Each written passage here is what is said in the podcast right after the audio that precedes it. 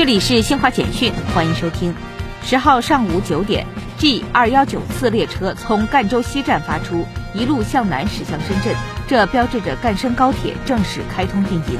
赣南革命老区与深圳经济特区之间从此有了快速客运通道。记者从河北省张家口市发改委了解到，二零二二年北京冬奥会期间，张家口赛区将投入六百五十五辆氢燃料车，为赛事提供交通及物流保障服务。记者十号从长沙海关获悉，截至十二月七号，今年长沙海关共监管湖南中欧班列一千零一十列。其中，中欧班列长沙九百六十九列，主要出口国为白俄罗斯、俄罗斯、乌克兰、波兰和哈萨克斯坦等。以上，新华社记者为您报道。